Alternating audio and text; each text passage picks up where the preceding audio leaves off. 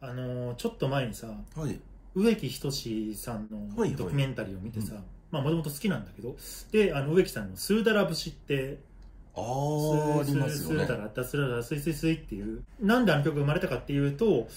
もともとはあのプロの作曲家が作ったわけじゃなくて植木さんの鼻歌から生まれたんだよね、へえ植木さんが普通にその普段周りの、まあ、仲間とかと喋ってる時にちょっとまあこうなんかお、まあおちゃらけて「でスイスイスーダラダ」って言ってるのをいやそれなんかちょっと曲にしてみたらっていうアドバイスをたまたま周りのスタッフが言って、はい。で、まあ、そこにはプロの作曲家がついてちょっとそのもう一回歌ってくださいその鼻歌を、はい。まあ、耳でこうコピーしてでー。メロディーに仕上げてレコーディングしたらはいもう大ヒットしたっていう、話があってかと思えば、はい。えー、と YMO イエローマジックオーケストラの、えー代表曲「ライディーン」っていうはい「タタタタタラタタタ」っていう、あの曲も、まあ、イエローマジックオーケストラの、まあ、ドラムの高橋幸宏さんっていう人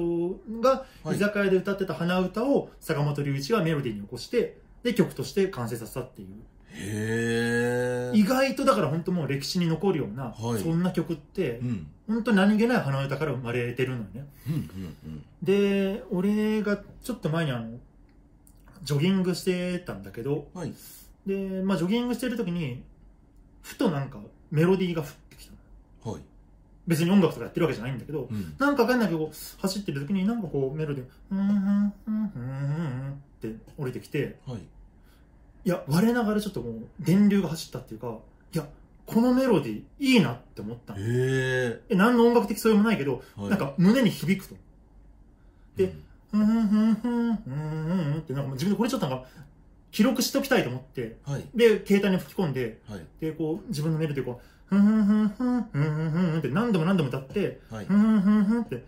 タラタラタラッタタラタラタラダ